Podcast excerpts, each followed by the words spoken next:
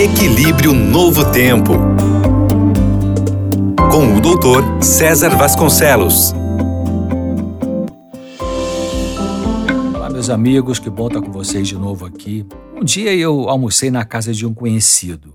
E um outro convidado que estava lá também era um homem de meia idade, muito forte, atlético, e ele contou a sua experiência de vida enquanto a gente saboreava ali um gostoso almoço vegetariano. Aquele indivíduo que depois se tornou meu amigo, ele contou sobre é, o fato de que na adolescência ele pegou uma mochila, literalmente, né? Pegou a mochila, botou nas, algumas coisas dele ali e partiu para o mundo.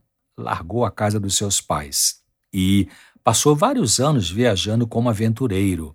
Ele tem os cabelos pretos, a pele morena, um porte atlético, como eu disse, e ele, então, naquele almoço, contava sua trajetória aventureira, né? de muita aventura em vários países. E, ao final do, da narrativa dele, eu perguntei assim: pô, me diga uma coisa, o que, que sobrou disso tudo?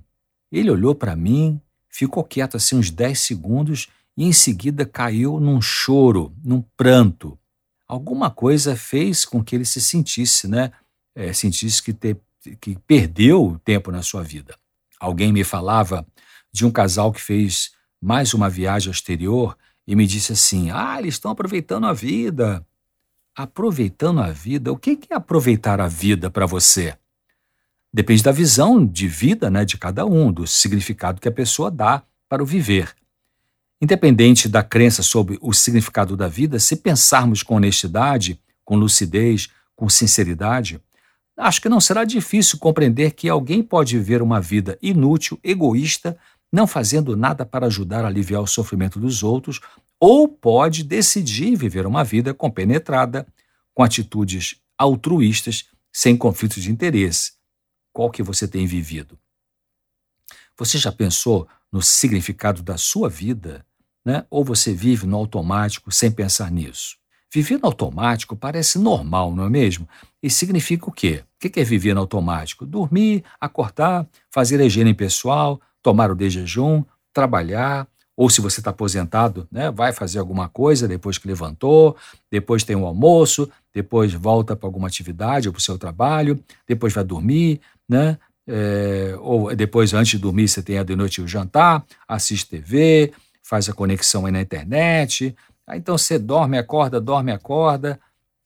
Você pode fazer isso, essa rotina, 40, 50, 60, 70 anos, sem parar para pensar o que, que eu estou fazendo com a minha vida. O que, que eu quero deixar de bom ao morrer? O que você quer deixar para seus filhos, para seus netos, para seus vizinhos, para sua comunidade? Que contribuição você quer oferecer para o um mundo melhor? Pensando nessas coisas, me veio à mente a pessoa de Jesus Cristo. É incrível como ele tinha um sentido profundo para a vida, né? quando ele viveu aqui, era nada egocêntrico, totalmente voltado para o alívio dos sofrimentos de pessoas de qualquer raça, gênero, crença, classe social.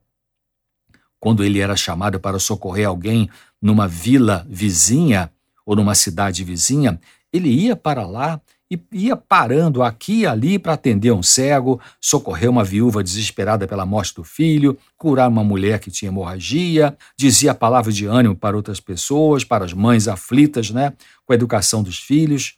Você acha que ele parava numa lanchonete à beira do caminho, dizendo para os seus discípulos: Ah, vamos parar um pouquinho aqui, vou tomar um suco, senta aqui, vamos jogar a conversa fora e aproveitar a vida. Eu acho que Jesus tinha uma compenetração do significado da vida e queria deixar algo valioso para as próximas gerações, que não era nada de material porque ele era pobre, né? E claro, se tornou o nosso salvador, o salvador da humanidade. No final da sua vida, o que, que você vai dizer? Será que você vai falar assim: ah, cara, aproveitei muito a vida, assisti 96 novelas, 132 filmes de ação, 245 filmes de comédia, 224 de ficção, gastei muitas horas postando minhas fotos na internet, ganhei muito dinheiro, comprei muito imóvel, veículos. E alguém pode perguntar para você: tá, e que mais? Aí você pode falar assim: mas que mais o quê?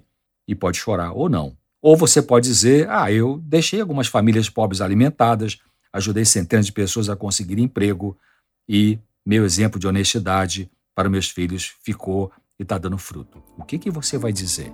Pensa nisso. Um abraço, Até breve.